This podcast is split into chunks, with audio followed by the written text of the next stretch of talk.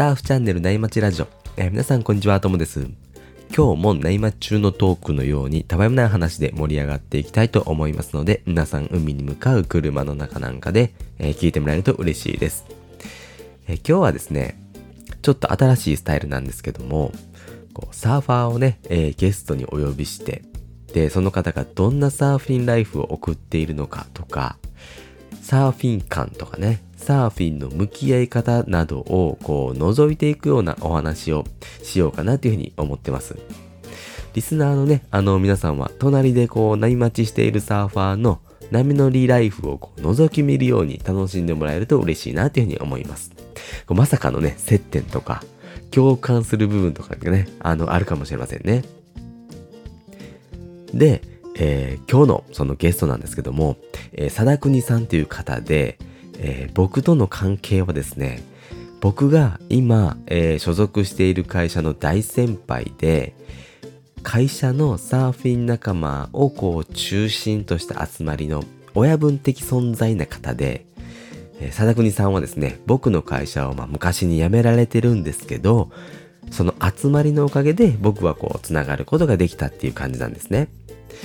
で、早速なんですけども、えー最初に簡単な自己紹介をいただきましたので、ぜひ、えー聞いてください。どうぞ。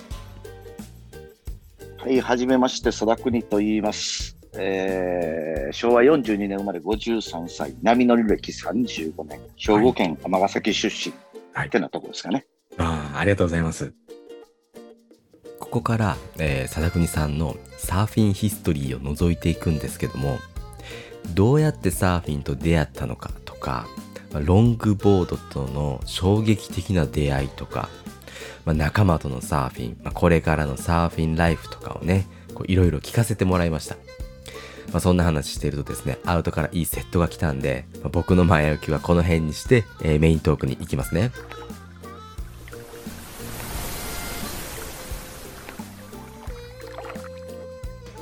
今日はですね、サーファーをゲストにお呼びして、まあ、サーフトークをしていくんですけども、今日は僕の大先輩の貞国さんに来てもらってます。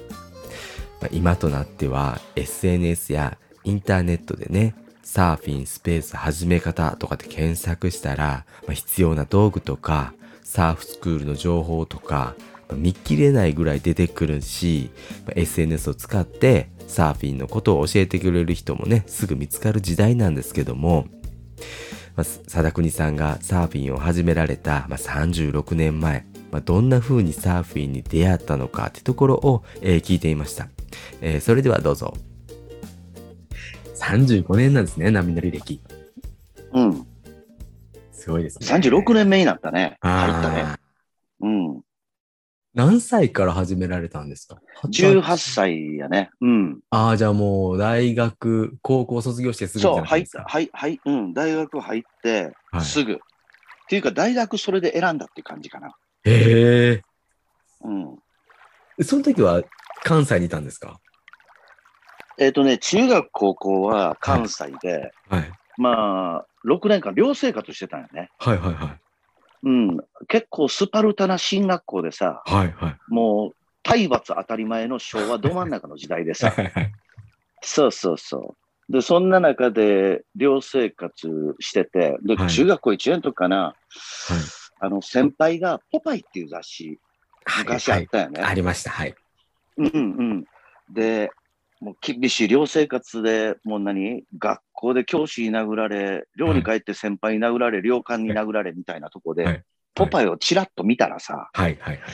西海岸特集でさ、あなんかもう、その、何、ハンティントンのあたりでサーフィンとかスケボーやってる能天気の若者たちが、あ。はい。この特集されてるわけよ。はいはいはい。これ、なんちゅう自由やと思ってね。はいはいはうん。で、がぜん、これはサーフィンせなあかんって思ったんよ。い。はいはいはい。うん。でも、あの、周りにさ、はい。まあ、海は近くにあるんだけれども、はいはい。サーファーなんか見たことないし、当たり前ね、うん瀬戸内海やからさ。うんうんうん。うん。で、一体どこに行ったらできるんやろうって、もう、当時はインターネットも何にもないから、はい。ひたすらし、あの、本屋行って、はい。とか、うんあで当時まだサーフィン雑誌がね、創刊したてのサーフィン雑誌があ。ったんよね。はい。はい。うん、それ見ながら、あこれ瀬戸内海ではできへんねや、と。はい。うん、当時は千葉とか湘南とかね、はい。あとは高知、宮崎みたいな特集結構されててね。はい。はい。で、日本全国のいろんなそのサーフポイントとかっていうのをこういろいろ特集はしてんねんけども、はい。当時は結構ローカリズムとかも厳しいから、んどこのビーチやとかっていうのは雑誌が載せれない時代でね。あそう。だから、一体ね、どこに行ってどうやったらサーフィンができるんかっていうことを悶々としながら中中学高校時代を過ごした感じかな。えー。うん。貞国さんのサーフィンへの初タッチはポパイだったんですね。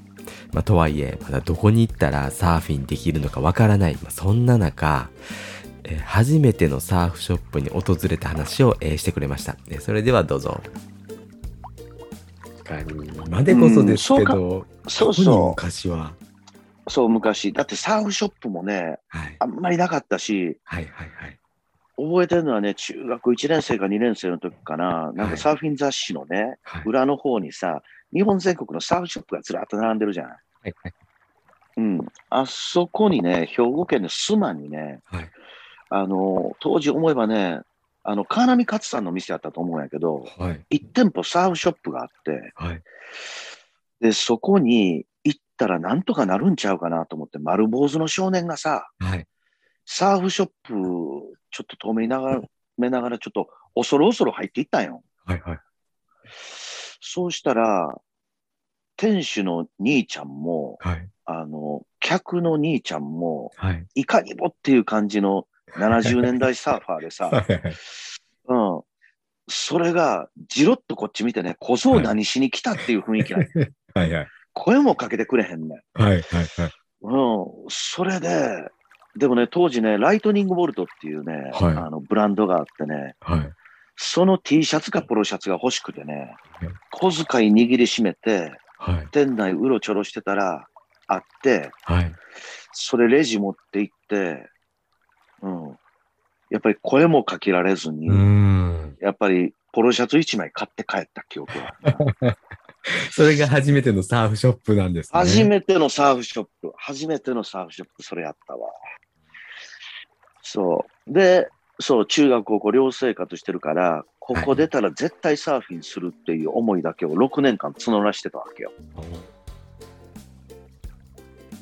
当時はサーフィンと出会うのって今と違って簡単じゃなかったんですね。まあ、そんな思いで大学に進学されていくんですけども、まだね、この時点ではサーフィンを始めていらっしゃらないんですけども、この大学選びの時点ですでにサーファーであったようなんですよね。まあ、それでは、えーどうぞ。ほんで大学選びも、結局日本全国大学の中で、サーフポイントまで現チャリで30分でさ、コンスタントに波の立つはいビーチのある大学、これ調べて、はいはいはい。うん。で、その中で一番偏差値の高い大学に、はいもうそれ一校だけ受けて、はい現。役で合格したっていうね。へえ、すごいですね。徐々にサーフィンができる環境を少しずつ、まあ、整えていった貞国さんなんですけども、まあ、いよいよね、ここからサーフィン人生が始まるようです。えそれではどうぞ。あのー大学に入って、それこそもう、もう入ったと同時にサーフボードとか、なんかいろいろ揃えて始めた感じなんですか？えっとね、やっぱり、ポイントもね、いくつかポイントのマップはあったんだけれども、はい。車も、車の免許も高校卒業したてやからまだないねんね。はいはいはい。現チャリしかないやんか。はい。で、どうしたもんやと。でも、はいサーフィンサークルぐらいあるんちゃうかと思って、はい。あのー、なんやったな、入学、入学式はなかったんよね、大学に。まだ左翼がいっぱいおる時代でさ、はいはいはい。入学式、うん。内毛場とかあるから、入学式なかって、危ないってことですか、ね俺やると。うん、危ない危ない。下馬棒を持ってヘルメットかぶった中核派とか原理研とかはい。めっちゃおったもああ、そういう感じなんですね。ん。うん、まだ、そう、1986年はまだそんな時代やったね。うちの大。学はね。で、そのオリエンテーション終わった後に、なんかあのサークルの勧誘とか部活の勧誘でさ、ずらっと並んでるやんか。はいはいはい。そこをずらっと見てて、サーフィン系のやつおらんかなと思ったら、俺見つけたい。はい。一個上の先輩二人で、はい。二人で始めたサークルっていう名前もないはいはい。うん。サーフィン友達ですよね、れそこにさ、あ、こ、そうそう、サーフィン友達。サーフィン友達二人に、はいあ、よろしくお願いします。僕サーフィン始めたいんですって、いきなりや。はいはいはい。あ、やる？みたいな。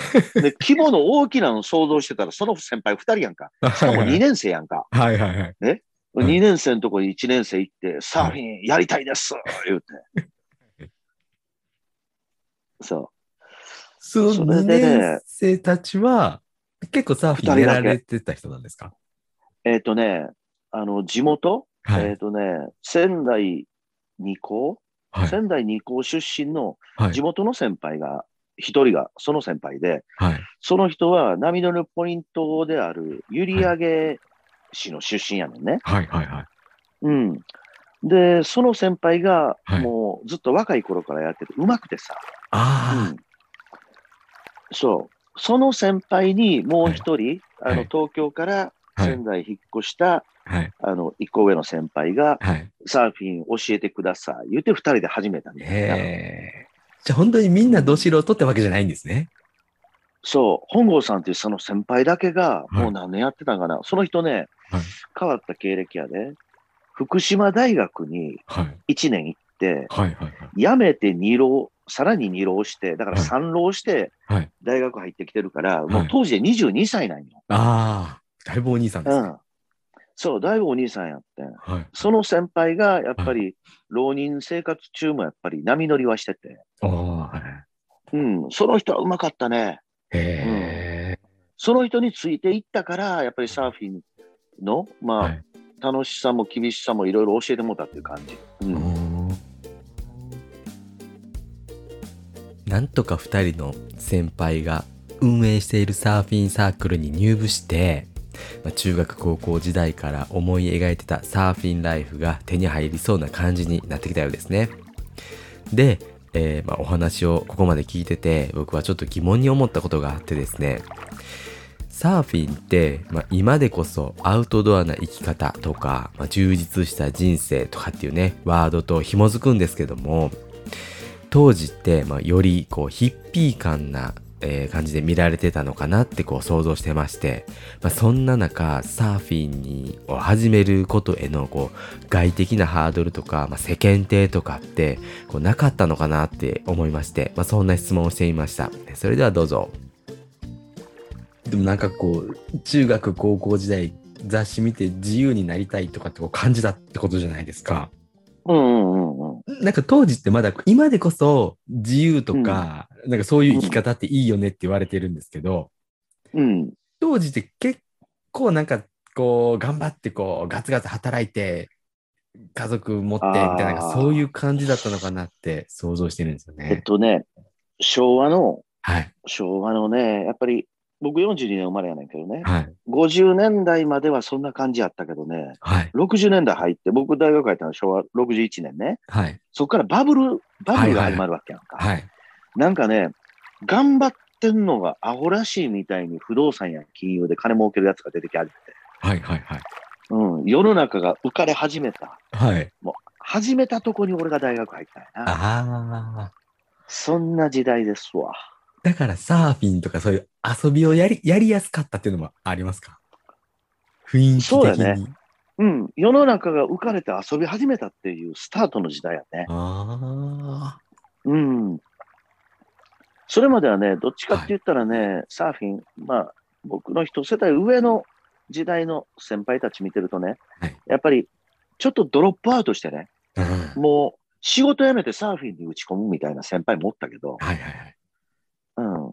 まあ、その遊びの選択肢が増えてさ、はい。うん。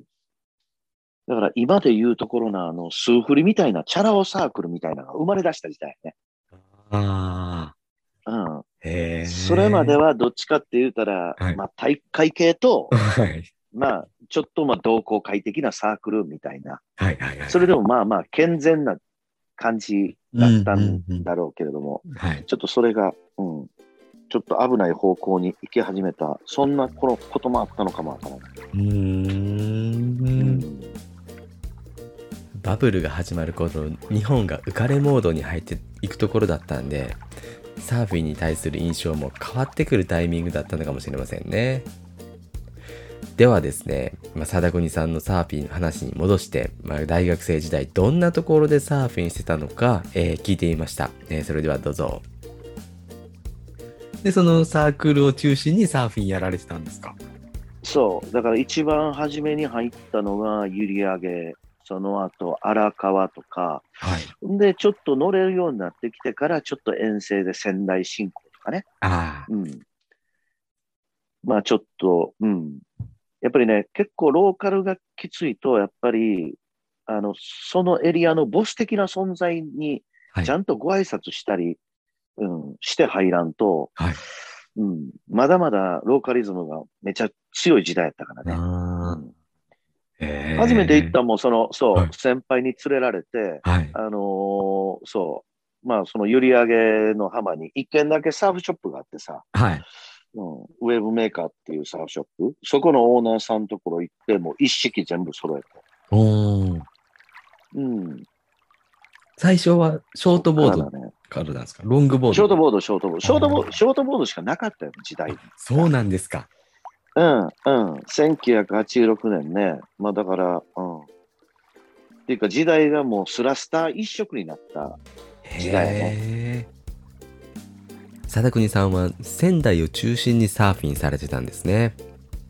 で、えー大学を卒業して、まあ、いよいよ就職をされていくんですけども、まあ、ここからは仕事とのバランスを取りながらっていうサーフィンライフですよね。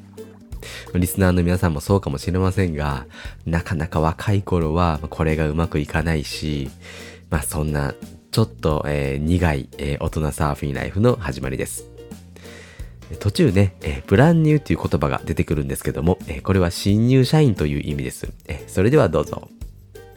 でそれで、まあ、学校を卒業して、就職して、東京に来たんですか、うん東京に来たんだけどね、トレーニング終わったらもういきなり名古屋に赴任やったよね。はいはいはい。名古屋のクライアントで。うんはい。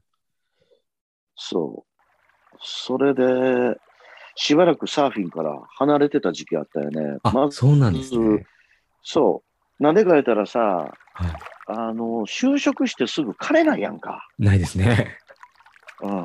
金ないんや。はい。金ないからしばらく車もね、はい。車もしばらく買えなかったから、はいはいはい。うん。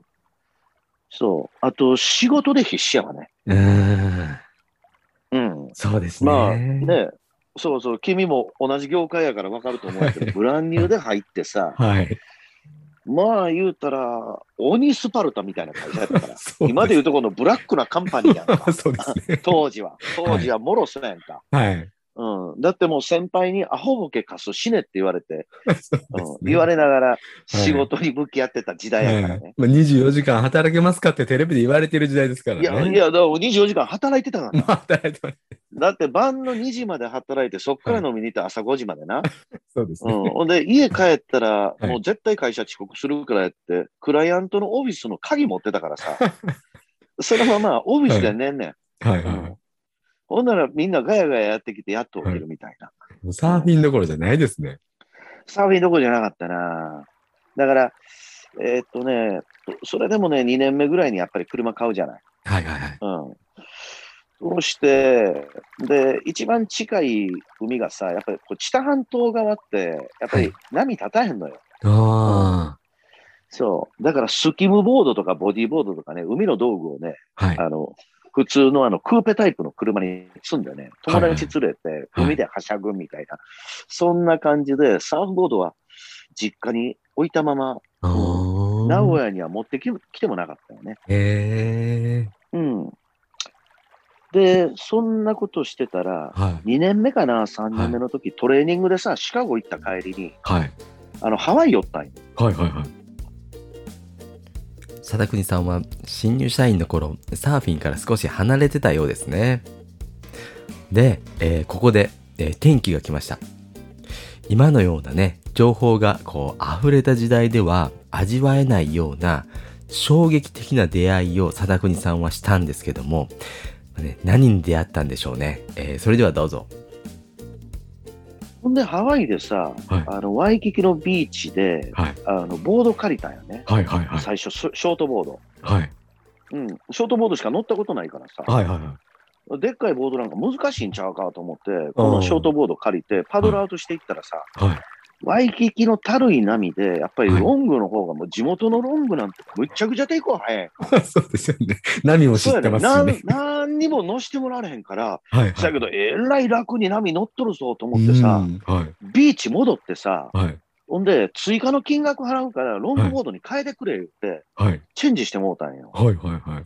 ほんで、アウト出て、はい、一発目でパンテイクオフできて、はい、うわなんじゃこりゃ思ったよね。はいはいはい、これまでしてたそのショートボードのサーフィンより、はい、なんとイージーで、はい、うん、なんとリラックスで、なんとピースフルな、はい、なんつうか、これじゃん、俺の欲しかったものみたいな。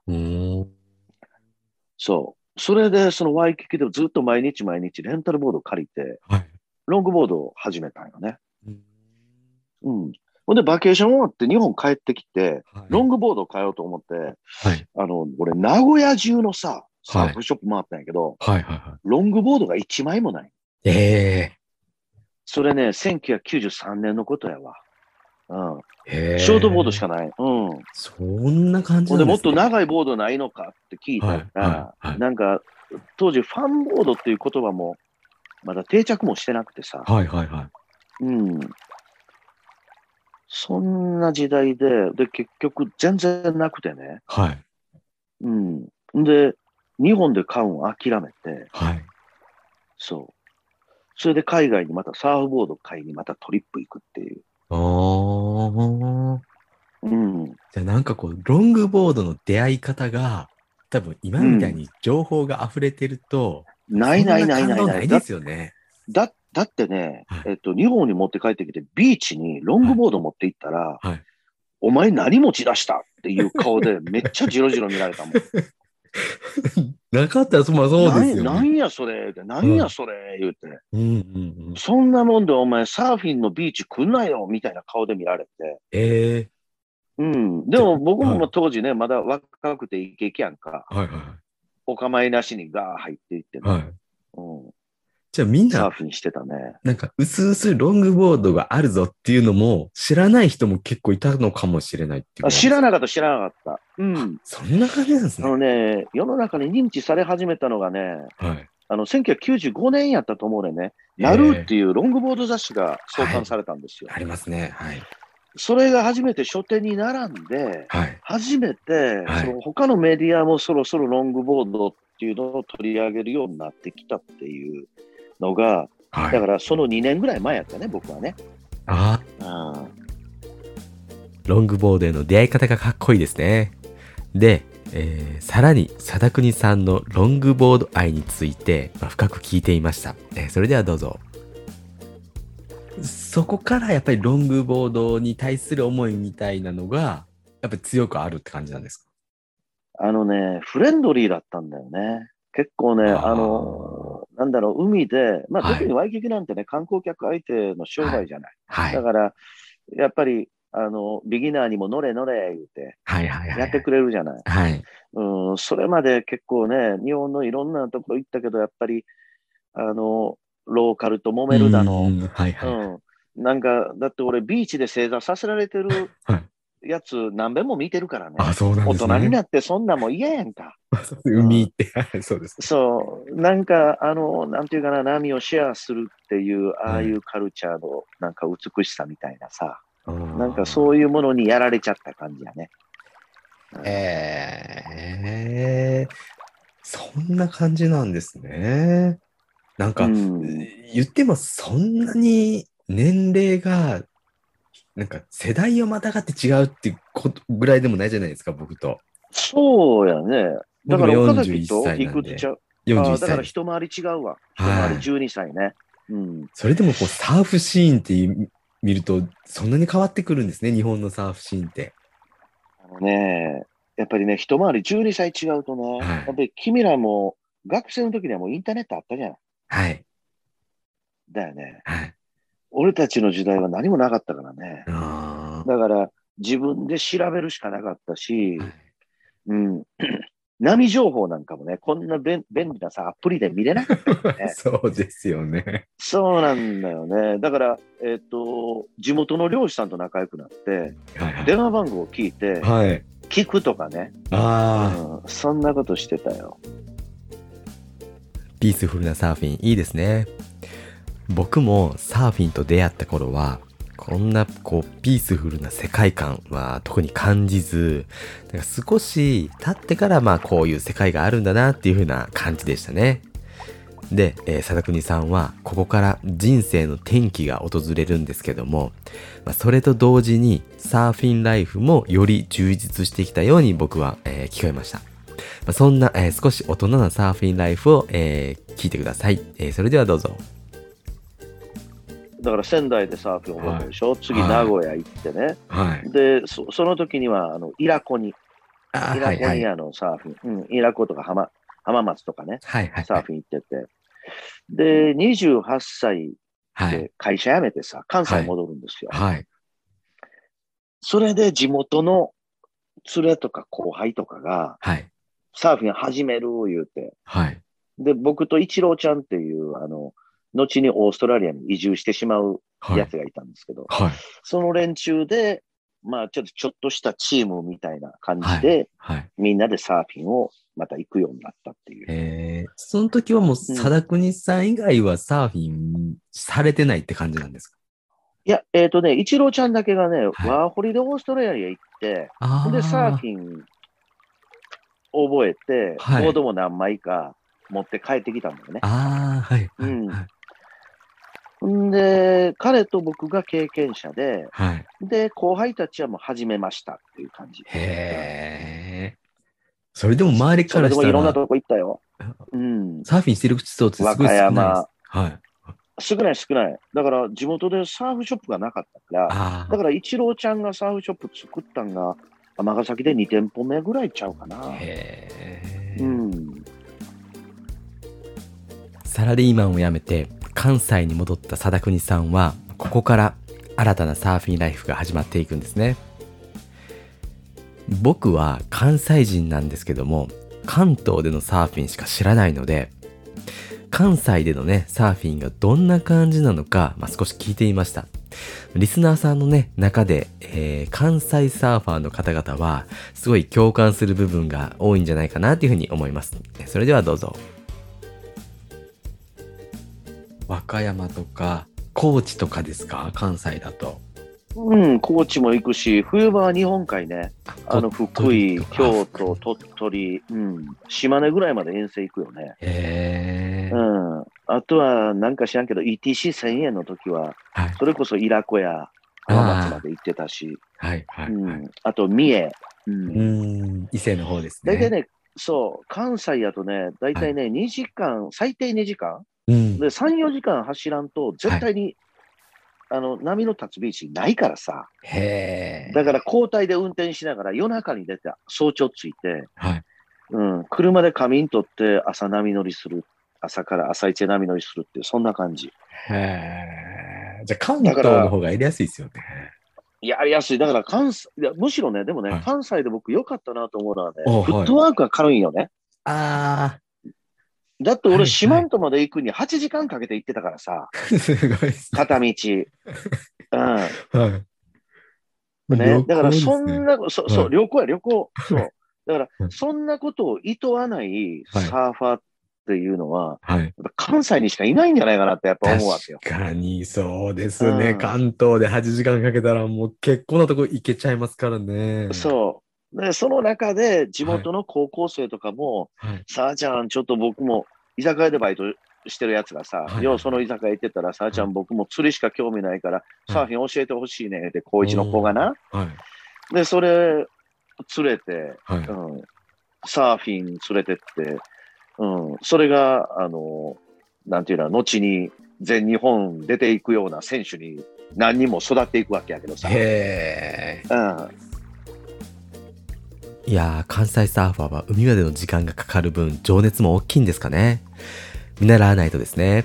まあ、引き続き、えー、貞国さんの仲間とのサーフィンライフのお話を聞いてます。えー、それではどうぞ。以前、サーフトリップであの、四万と行ったじゃないはい、行きました。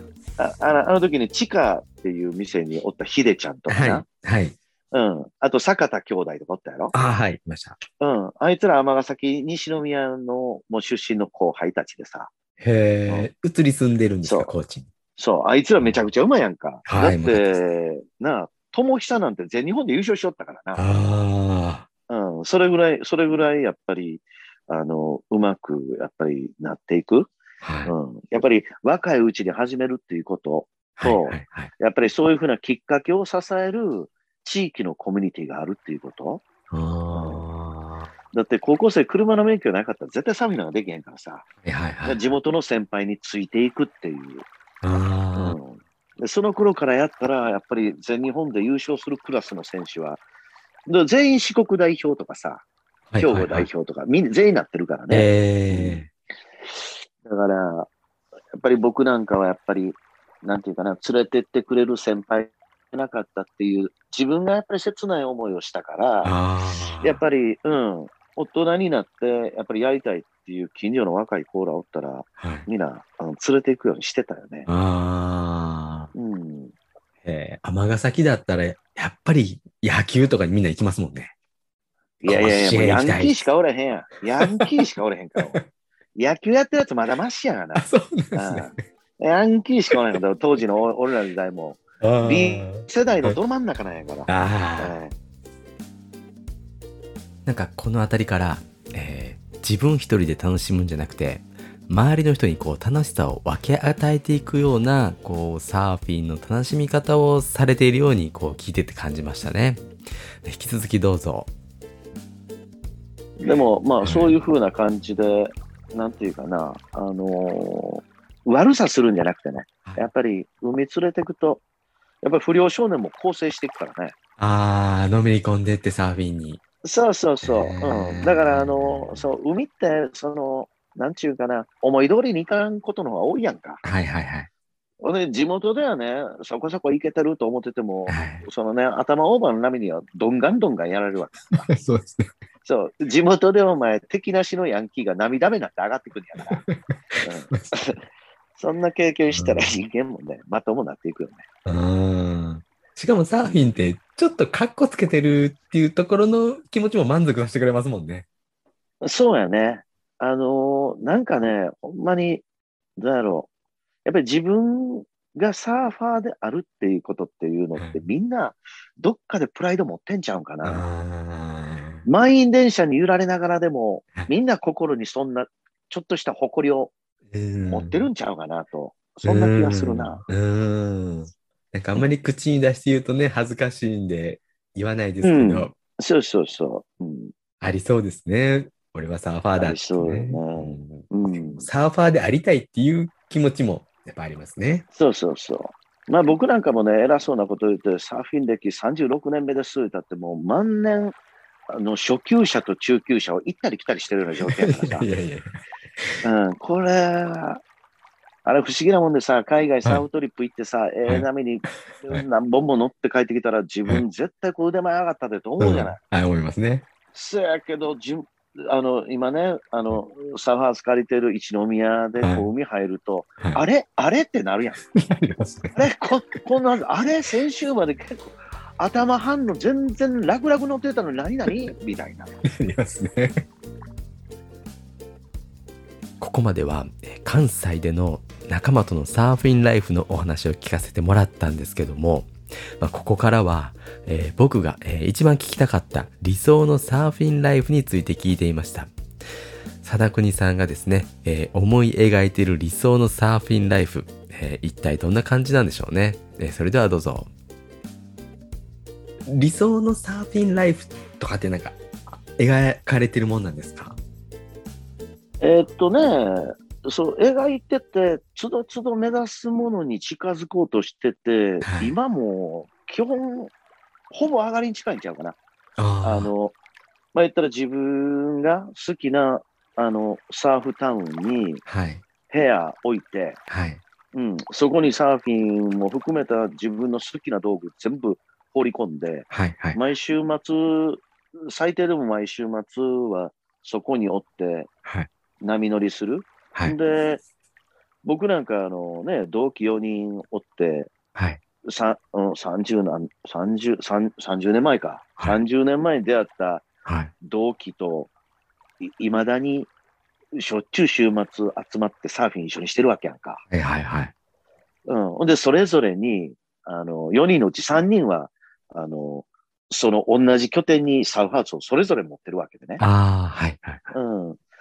それと、まあ、岡崎君も含めて、はいあの、ね、元僕が OB 出出身の会社のサーフィン部の後輩たちと、はい。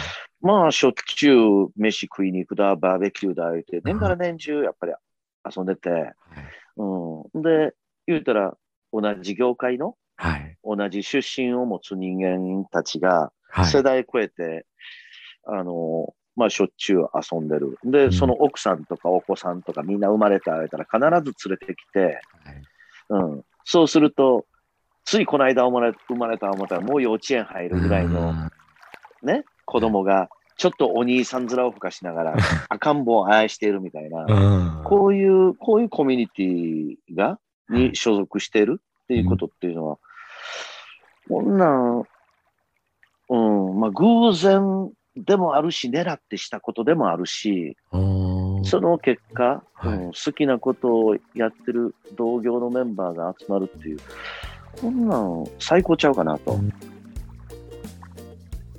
仲間とのサーフィンライフいいですね。サーフィンって始めるだけでも簡単ではないんですけども、まあね、こう、サーフィン仲間と一緒に楽しんでいくっていうスタイルは、まあ僕もそうなりたいなっていうふうに聞いてて思いましたね。まあ、さらにですね、どんどん貞国さんのこう、イメージしてるサーフィンライフが出てくるんで、えーそれではお聞きください。自分ではやっぱり気に入った土地に家を建てるっていうね。今は僕まだ、あの、一軒家やねんけど、賃貸やからさ。はいはいはいはい。うん。だからこれをね、あのー自分の理想のサーフハウスを作るあっていうこと。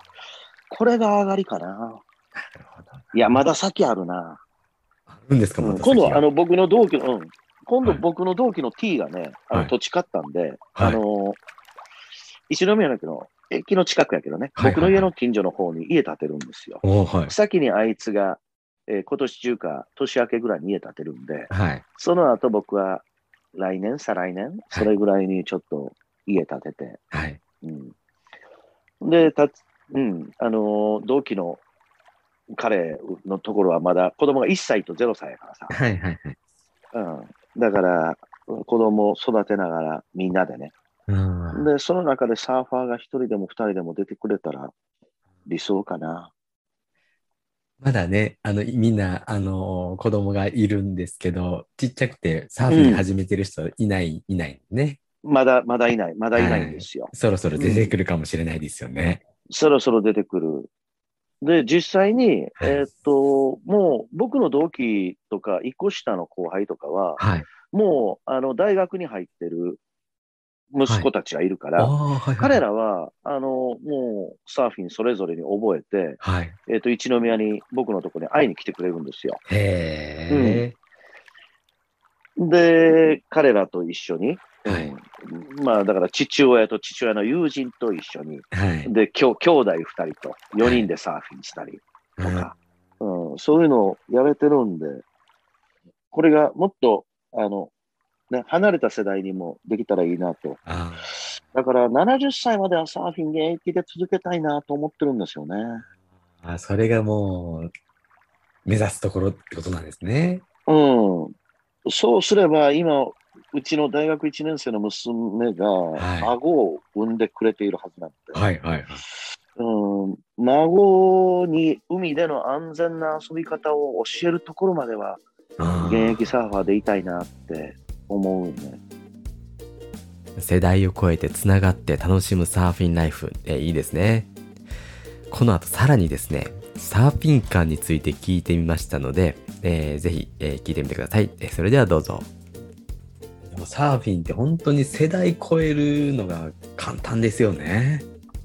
あのね、やっぱり僕はやっぱり海外、いろんなとこサーフトリップ行ってね、はい。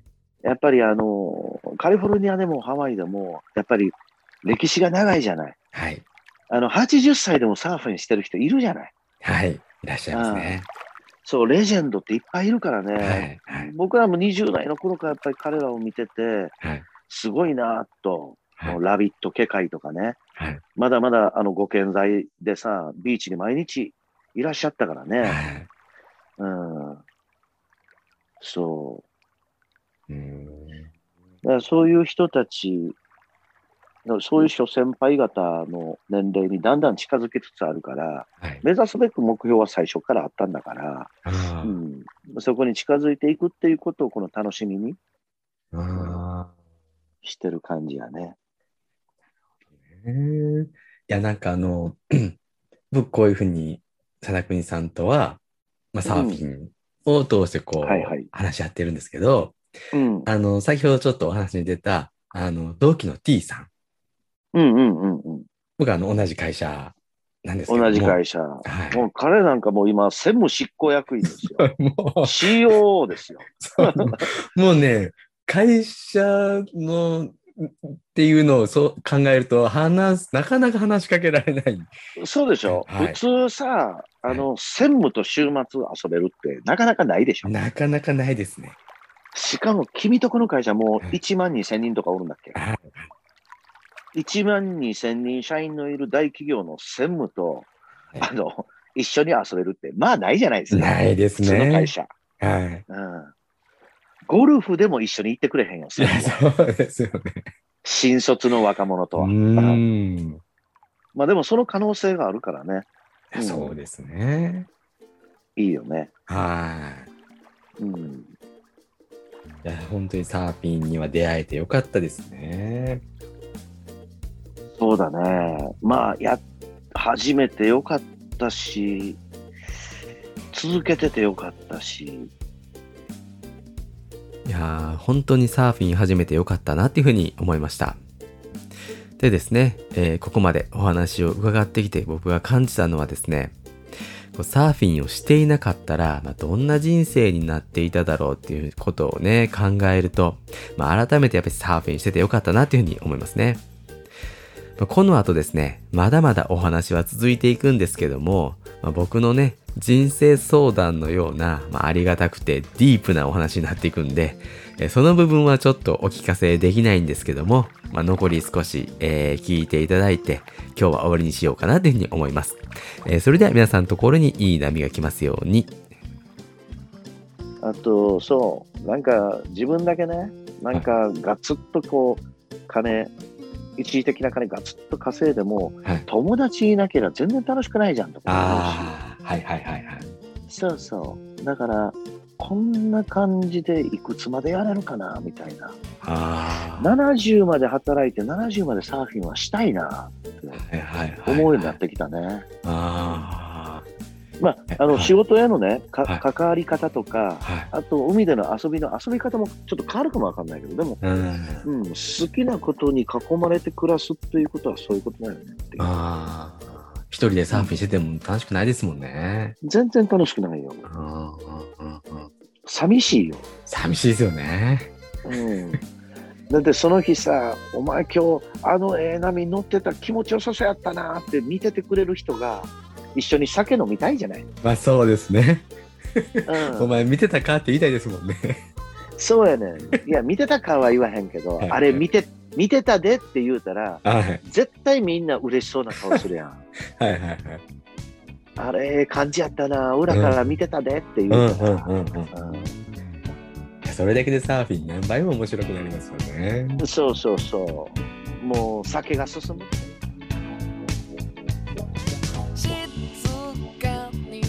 暮らそう。君がそう言うから引っ越した。どんな日から電車で